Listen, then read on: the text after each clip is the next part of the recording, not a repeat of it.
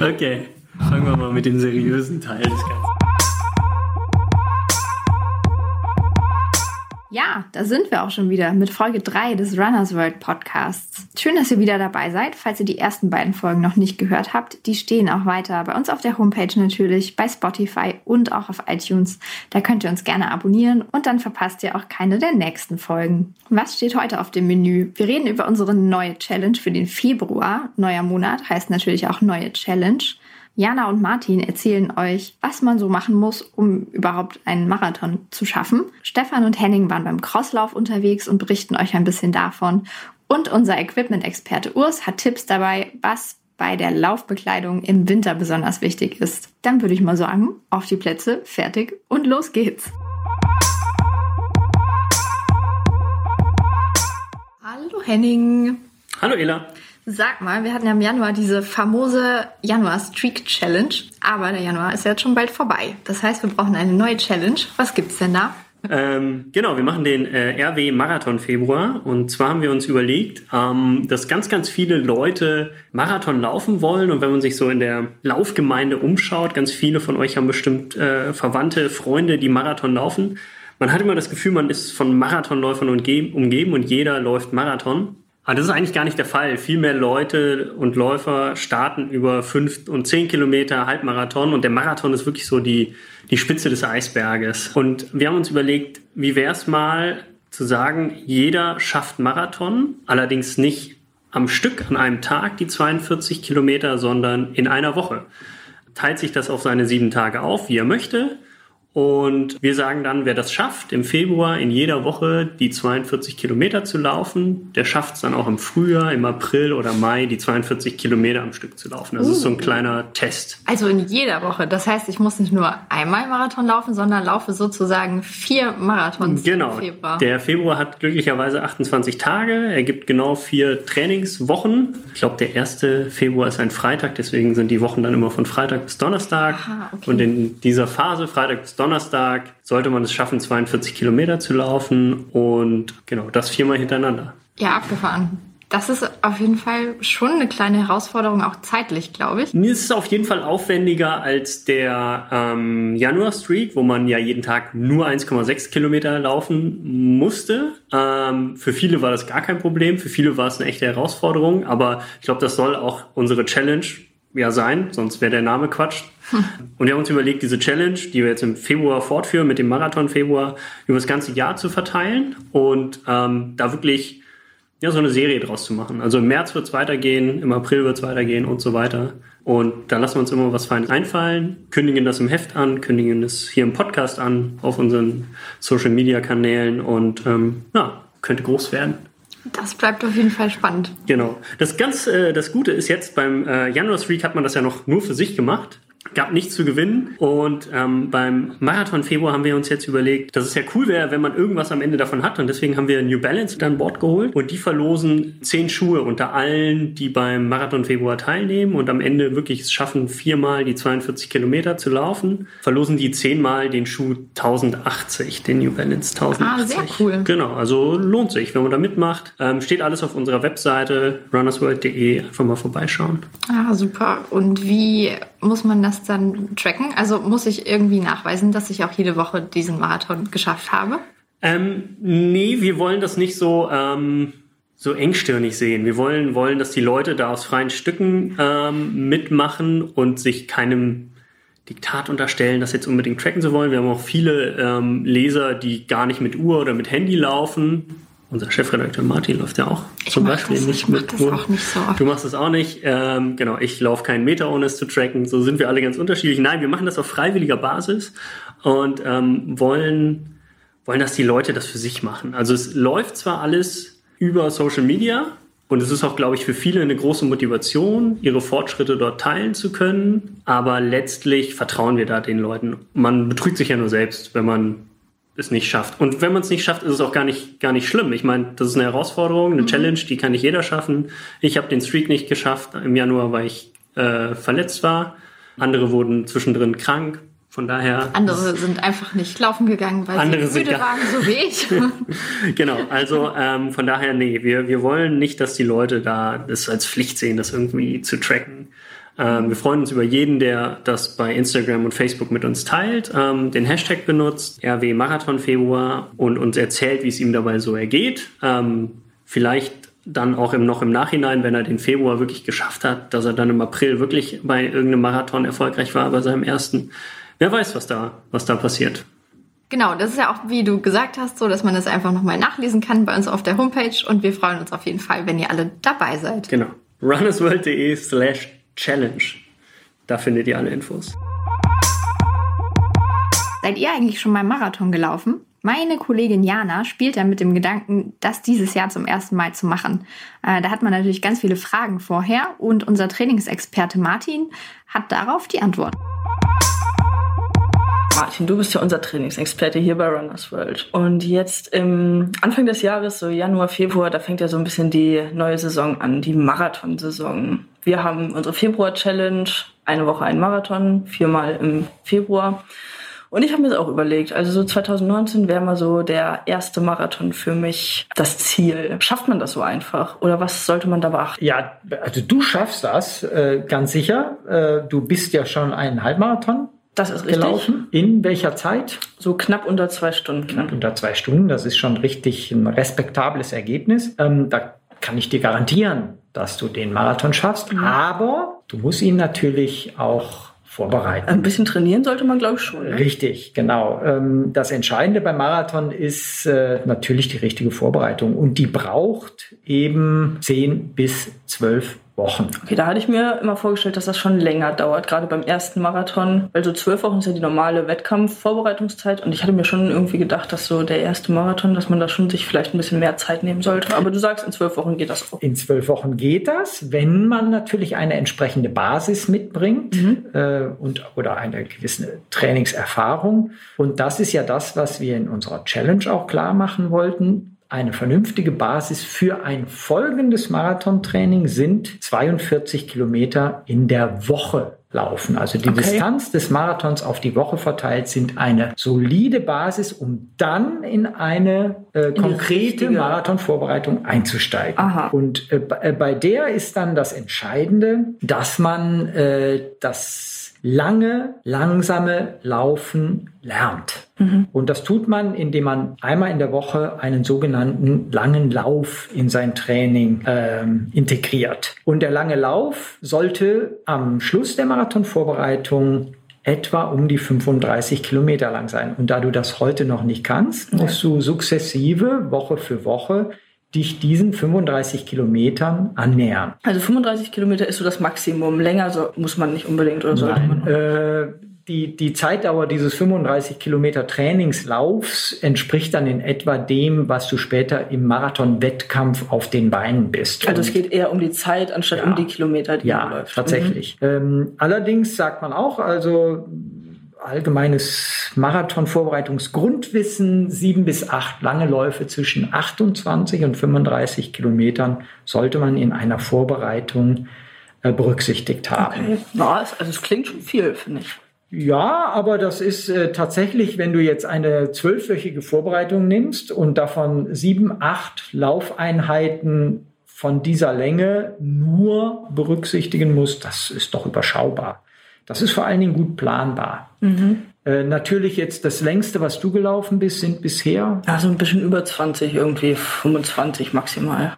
Ja, also würdest du beginnen im Marathontraining mit dem ersten langen Lauf, der etwa bei 20, 22 Kilometern liegt mhm. und würdest dann Woche für Woche zwei bis drei Kilometer mehr länger laufen. Mhm. Und äh, dann kann man sich ja ausrechnen, wann du etwa bei den 35 Kilometern einmal in der Woche bist. Mhm. Und das sollte so zwei bis drei Wochen vor dem Marathon D-Day dann äh, gewesen sein. Dann okay. bist du top vorbereitet. Dazu kommt natürlich, dass allein der lange Lauf jetzt nicht reicht in der Vorbereitung. Genau, kannst du mal sagen, wie so eine normale Woche dann irgendwie aussieht, also ja, genau. außer dem Lauf? Äh, einfach um nur den Marathon zu schaffen, soll, musst du dazu noch um so einen gesamt, respektablen Gesamtumfang pro Woche ähm, zusammenzubekommen, musst du noch zwei bis dreimal etwa eine Stunde locker Dauer laufen. Okay, da ist das Tempo gar nicht anspruchsvoll, einfach nur um weitere Kilometer zu sammeln. Mhm. Das ist jetzt der Anspruch, du willst einfach nur den Marathon mit einem Lächeln auf den Lippen in, äh, ohne große Zeitvorgabe willst du den schaffen. Genau. Also da muss man gar nicht tempomäßig sich nein, irgendwie großartig. Nein. Also als Marathon-Einsteiger ist das Tempo in der Trainingsvorbereitung wie auch später beim Marathon gar nicht relevant, sondern da geht es darum, einfach die Distanz zu schaffen. Mhm. Ähm, und wenn man dann natürlich ambitionierter läuft, also wenn man äh, den Marathon auch auf Zeit läuft, äh, Zeitziele beginnend dann, wo es wirklich äh, herausfordernder wird, ist unter vier Stunden einen Marathon zu laufen oder mhm. dann in 3,30 mhm. Stunden, wo man sich übrigens dann schon im ersten Drittel äh, der Finisher bei den großen äh, Marathons befindet, ja, dann macht man auch äh, im Training berücksichtigt man auch Laufintensitäten, also die Klassiker Intervalltraining oder Tempodauerläufe. Aber das ist dann wirklich schon, wenn man ein ambitionierteres Marathon-Zeitziel hat in, in der Mitte nur so nebenbei bemerkt, äh, die, die, die Hälfte des Feldes, die ähm, teilt sich so äh, bei vier Stunden 20, glaube ich, in, bei den, in Deutschland. Okay, also das ist so ungefähr der Durchschnitt. Das, das ist der Durchschnitt, ja. Aber Marathon ist ja schon so, also habe ich das Gefühl, schon so eine Boom-Sportart irgendwie. Also gefühlt so jeder zweite Läufer will irgendwie Marathon laufen. Ist das so? Äh, tatsächlich ist es nicht so. Äh, der Marathonboom ist äh, vorbei. Also ja, Marathon äh, ist seit jetzt inzwischen schon fünf, sechs Jahren sind die Marathon-Teilnehmerzahlen minimal rückläufig. Mhm. Äh, ich würde jetzt mal sagen, es stagniert auf hohem Niveau. Ähm, es ist aber feststellbar, ich kann das aber mit Zahlen nicht belegen, dass das Thema Marathon, der Marathon als, als Mythos, ja. dass das weiter boomt. Ja. Die Teilnehmerzahlen aber, also dass Leute dann sich tatsächlich auch trauen, das stagniert. Also das äh, ist, wie gesagt, ist eher minimal rückläufig. Äh, einzige Ausnahme ist der Berlin-Marathon hierzulande. Ähm, die können sich nicht retten vor Teilnehmer, Interessenten, aber speziell ähm, die, die mittelgroßen Marathons haben doch in den letzten Jahren ja, gelitten etwas. Aber äh, wesentlich und wichtig bleibt, der Marathon ist im Gespräch, ja. Tatsächlich sich an den Start trauen, tun dann aber äh, nicht mehr als vor zehn Jahren auch. Aber das Potenzial haben viele Läufer. Jeder, der 42 Kilometer in der Woche ungefähr schafft, der könnte das. Der könnte das, genau. Ja, das sagen wir immer, der Mensch ist zum Laufen geboren. Mhm. Dazu hat man zwei Beine bekommen und keine Schwimmflossen, sondern äh, Extremitäten, die einen ganz schnell äh, vorwärts und lange auch vorwärts bewegen können. Wir sind lauffähiger als fast an, jedes andere Lebewesen auf der Erde. Und ähm, deswegen, das liegt uns in den Genen eigentlich zu laufen. Marathon ist deswegen aber nochmal eine spezielle Herausforderung, weil das sage ich immer, äh, unser Energiesystem ist äh, darauf ausgelegt, dass wir so um die 30 Kilometer auf die schnell verwertbaren ähm, Energieträger zugreifen können und mhm. danach müssen wir auf an unsere Energiereserven dann auch gehen als Menschen. Ähm, also beim Marathon geht man dann schon über die Grenzen. Beim Marathon geht man zehn Kilometer lang über die Grenzen, ja, muss auf die Fette ja. zurückgreifen, die sich nur bei, die sich nur schwieriger erschließen lassen oder man könnte es auch banal sagen, bei langsamerem Lauftempo ähm, sich, sich äh, aufspalten lassen. Und das merkt man natürlich beim Marathon. Und das macht ihn zu dieser speziellen Herausforderung. Und das macht ihn dann wiederum zu dem Mythos. Und es gab mal einen ähm, bekannten deutschen Marathonläufer, Herbert Steffni, in den 1980er Jahren war der ganz erfolgreich. Und der hat den Begriff glaube ich, dass er es war, geprägt. Der Marathon ist äh, der Mount Everest des kleinen Mannes. Und das ist ein schöner Spruch, das passt eigentlich wunderbar. Eine riesige Herausforderung, ähm, aber eben auch machbar.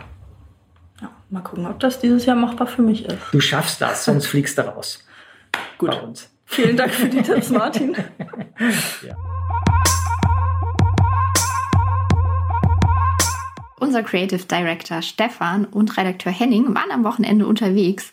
Ähm, wo genau und was sie gemacht haben, das erzählen sie euch jetzt am besten mal selbst. Ähm, Stefan, du warst am Wochenende beim Crosslauf. Ähm, südlich der Elbe hier von Hamburg haben, äh, hat so ein, so ein kleiner lokaler Verein einen Crosslauf veranstaltet, der gleichzeitig auch Hamburger Meisterschaften beinhaltete. Was hast du da gemacht? Warum bist du da mitgelaufen? Ja, ich bin, ähm, was nicht üblich ist, ähm, Sonntagmorgens eigentlich einfach früh aufgewacht, ähm, und zwar um acht und dachte, was fange ich denn jetzt mit dem Tag an? Ähm, ja, ich habe bei diesem Verein, dem HNT, das ist der Hausbruch Neugrabner Turnverein, der macht auch ähm, ein oder zwei schöne Halbmarathons jährlich, einmal im Frühjahr, einmal im November, glaube ich, jetzt zuletzt. Und eben als ich diesen Halbmarathon im November mitgemacht habe, habe ich gesehen, dass sie auch einen Crosslauf im Januar anbieten. Und da hatte ich mir vorgenommen, den einfach mitzumachen. Äh, dummerweise war ich jetzt äh, am Samstag äh, in Hannover beim Harrocks und hatte schwere Beine und war mal noch so aufgedreht von 20 Liter Red Bull, dass ich mir, äh, dass ich einfach keinen Schlaf gefunden habe und deswegen Sonntagmorgen fit war. äh, ja, also das Zeug gepackt, inklusive Thermohose und ich mich gefreut, meinen Kollegen Henning dort zu treffen, der ja dort auch starten wollte, ursprünglich.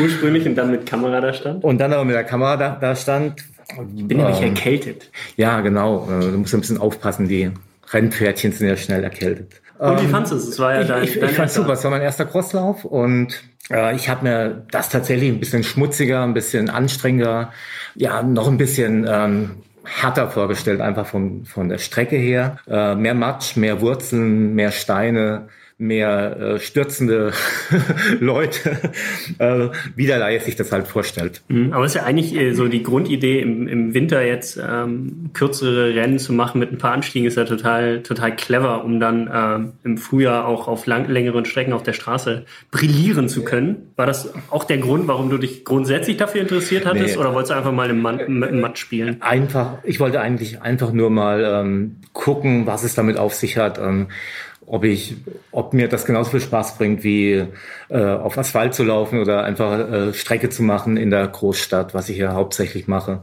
um mich für einen Marathon vorzubereiten. Und hat's dir mehr Spaß gemacht oder?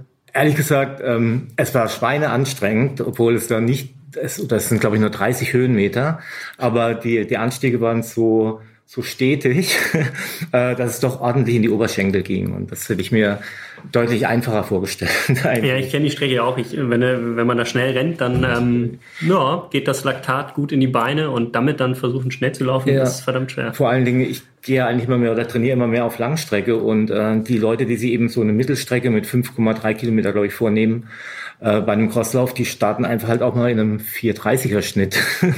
wenn es losgeht. Ne? Oder noch schneller. Oder noch schneller. Also ja, die schnell natürlich noch viel schneller. Die schnell noch viel schneller. Äh, und ähm, wenn man da versucht, am Anfang mitzuhalten und dann die erste Steigung kommt, dann ist das schon relativ heftig, muss ich sagen. Ich war also ziemlich K.O. danach. Ich finde das aber ja, finde das generell spannend, dass wir so diese, diese Breite in unserem Sport haben. Also ja. eben fünf Kilometer Crosslauf oder Marathon oder noch länger. Äh, mir macht das irgendwie alles, alles ja, Spaß. Ich laufe auch gerne in der Halle und auf der Bahn. Ja, uns macht das Spaß, äh, herauszufinden, was einem liegt und was einem nicht liegt. Mhm. Ne? Und das, was einem nicht, nicht liegt, ähm, da kann man ja dann im nächsten Jahr oder in der nächsten Saison auch ähm, dran arbeiten. Ja, der nächste Crosslauf ist ja jetzt Anfang Februar in Bergedorf, hier wieder. Machst du da wieder mit? Oder? Nee, ich glaube nicht. nee, ich gehe jetzt tatsächlich in die, äh, in die Marathonvorbereitung, weil ich ähm, Mitte März, glaube ich, in Jamaika die Ehre habe, beim ersten Kingston-Marathon zu starten. Jamaika. Ja, bei ganz anderen Temperaturen als jetzt, hoffe ich. Hoffentlich, ja, äh, sicherlich. Ja. Ja, cool. Äh, könnten ja mal überhaupt darüber diskutieren, wer welche Ziele hier so in der Redaktion hat. Vielleicht machen wir das beim, beim nächsten Mal. Wenn du Jamaika läufst, ich versuche in Hamburg an den Marathonstart zu gehen. Gucken, wo die anderen so ja. auftauchen wollen. Mal wieder bei uns im Büro. Mm, wir haben uns eben draußen schon gesehen. Ich habe aber nicht geschimpft. nee, du hast nur festgestellt. Ja, ich habe gesagt, bist zu warm angezogen. Ne? Ja, war ich, war ich auch. War ja, okay, es sind heute drei Grad. Leichter Wind, Windchill-Faktor, darf man nicht unterschätzen, kann man gleich nochmal drüber sprechen. Aber wir haben uns dann über das Thema unterhalten, Bekleidung im Winter. Wie kleiden sich Läufer im Winter? Und ich habe gesagt, ähm, dass ich oft beobachte, dass sich Läufer tatsächlich zu warm anziehen. Ja, und, und ich müsste es ja eigentlich besser wissen, aber habe es irgendwie auch getan. Ähm, zu warm ich und alle, ja, die meisten machen das. Oder es ist nicht die meisten, aber es passiert ganz oft, dass man sich zu warm anzieht. Passiert mir selbst auch. Der Hauptgrund ist der, ähm, dass man die Temperatur abliest und so denkt vom Alltag her, oh, was muss ich denn anziehen? Und ähm, dann denkt man an den Alltag eben, wie wenn man rausgeht, um zum, was weiß ich, einkaufen zu gehen, die Zeitung zu holen oder sonst wie. Und ähm, dann zieht man sich natürlich entsprechend an bei drei Grad Außentemperatur. Aber wir gehen ja nicht normal raus, sondern wir gehen ja zum Laufen. Und ähm, der Körper ist ein reines Heizkraftwerk beim Sport, also zumal beim Laufen. Der Puls geht hoch und das, was der Körper am meisten produziert, ist Wärme. Das ist nicht etwa die Kraft für den Vortrieb, sondern der Körper steckt mehr Energie in die Wärmeversorgung als in den Vortrieb. Und deswegen wird uns beim Laufen warm. Das habe ich bei dir gesehen. Du hast vorhin, um das mal ein Beispiel konkret zu machen, ich würde mal sagen, das waren drei Schichten mindestens, die du getragen hast ähm, was auch okay ist, wenn es entsprechend kalt ist, aber es muss eben abgestimmt sein. Müssen wir vielleicht mal ganz vorne anfangen. Die ähm, Bekleidungsschichten, die man wählt oder was man trägt, ist natürlich zunächst mal ganz stark davon abhängig, wie kälteempfindlich man individuell ist, also wie stark man die Kälte spürt oder nicht. Es gibt ja Leute, meistens die etwas kräftiger gebauten, die gehen bei so einem Wetter dann auch noch mit T-Shirt und Pulli raus und äh, frieren trotzdem nicht.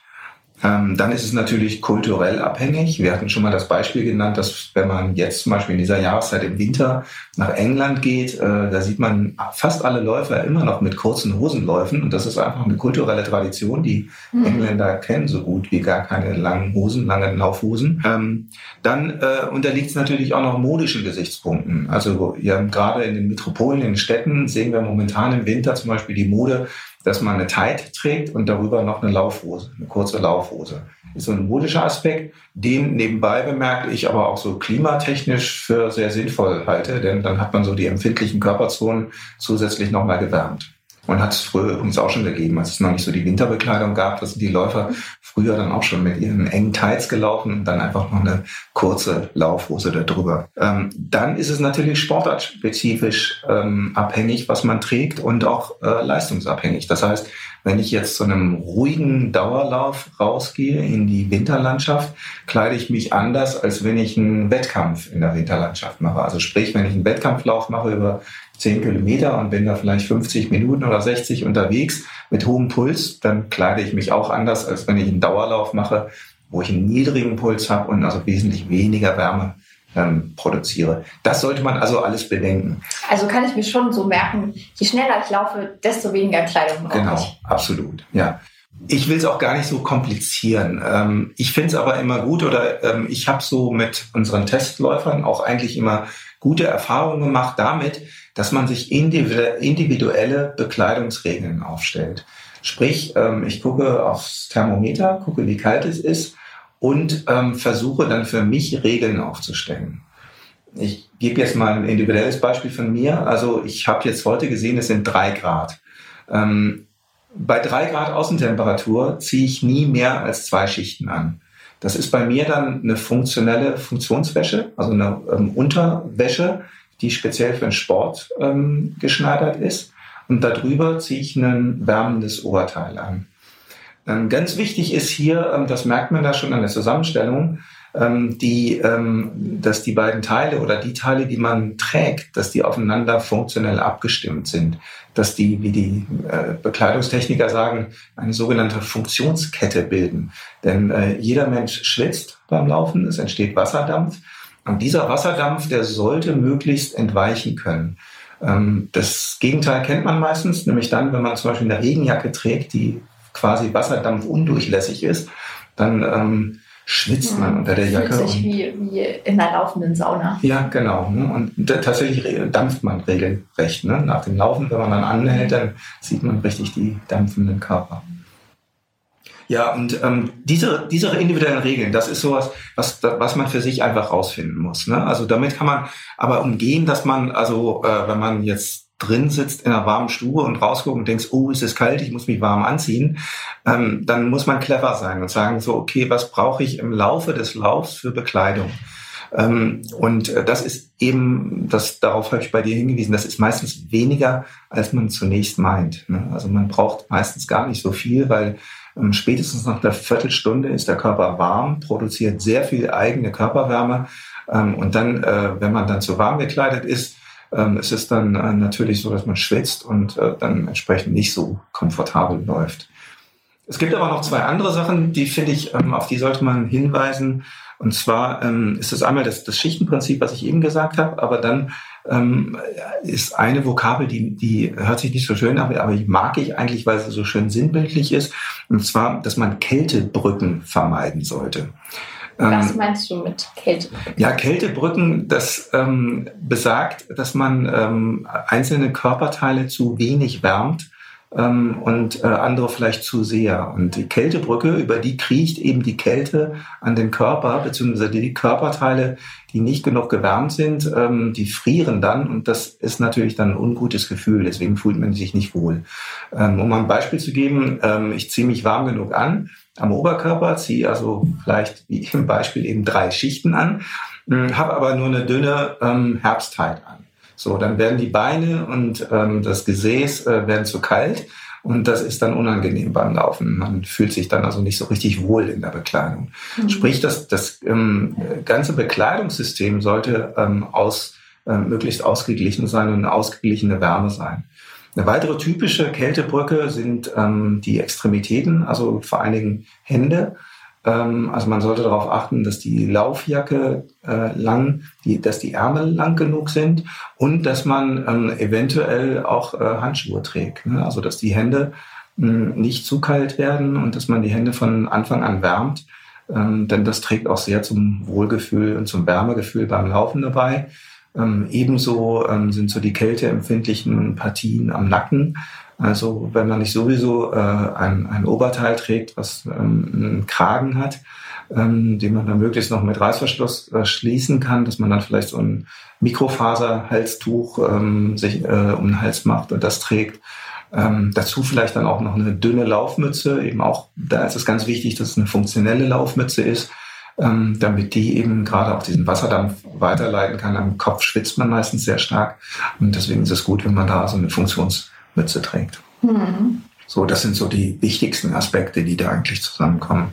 Vielleicht noch einen Aspekt. Ähm, früher hat man ähm, häufig vom sogenannten Zwiebelprinzip gesprochen. Das ist ähm, auch heute noch richtig, ähm, beziehungsweise ist nicht falsch. Ähm, man hat früher damit einfach gesagt, dass man ähm, sich gegen die Kälte schützt, indem man verschiedene Bekleidungsschichten wie bei der Zwiebel übereinander trägt. Jetzt ist aber die Bekleidung heutzutage so hochtechnisch oder es gibt so funktionelle Bekleidung, dass eigentlich das, ähm, dieser Begriff Zwiebelprinzip nicht mehr stimmt oder ich mag den nicht mehr so. Ähm, besser wäre da, wenn man heute vom Schichtenprinzip spricht. Ne? Also wie ich das eben im Beispiel schon angeführt habe, ähm, es genügen häufig äh, zwei Schichten Bekleidung. Also wenn man eine wärmende Funktionswäsche trägt mh, und darüber noch eine isolierende Oberbekleidung, dann reicht das bei den, in den meisten Klimazonen hier in Mitteleuropa schon aus, damit man nicht aus, äh, auskühlt und nicht mhm. friert. Mhm. Und man könnte ja jetzt auch hergehen und sagen, ich reguliere das dann spontan noch über die Handschuhe zum Beispiel, indem ich die dann schnell ausziehen kann und in meine Jackentasche stecke. Genau, genau. Ja, das ist viel sinnvoller oder da sollte man mehr darauf achten, als dass man dann vielleicht aus Angst, dass man kalt wird, noch ein zusätzliches Oberteil trägt oder so. Das macht deutlich mehr Sinn. Ja. Ein weiterer Aspekt vielleicht noch, weil wir jetzt gerade auch über die ähm, Funktionswäsche gesprochen haben.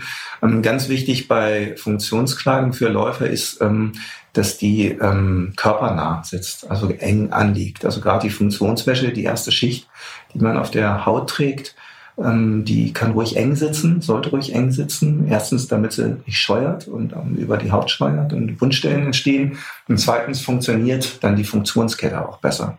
Ne? Also Feuchtigkeit wird dann von der Bekleidung besser aufgenommen und ähm, besser an die darüberliegende Bekleidungsschicht weitergegeben. Das ist also ganz wichtig, dass man da auf einen guten Sitz der Bekleidung achtet.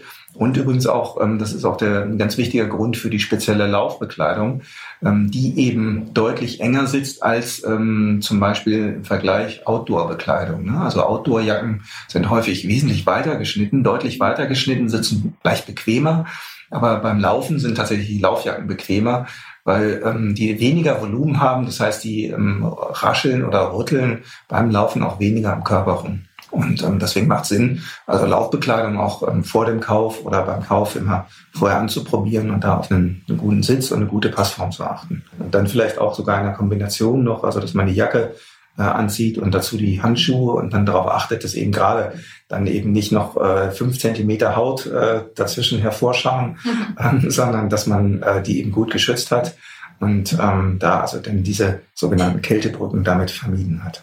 Und dann kann es losgehen. Also dann ist man bestens geschützt und ähm, gerade im Winter haben wir natürlich häufig echt tolle frische Luft, ähm, häufig auch trockene Luft und dann macht's Laufen natürlich doppelt Spaß. Ja, wie immer natürlich, aber ja, genau. Ja, im Winter Ja. Muss mal an die frische Luft. Ja.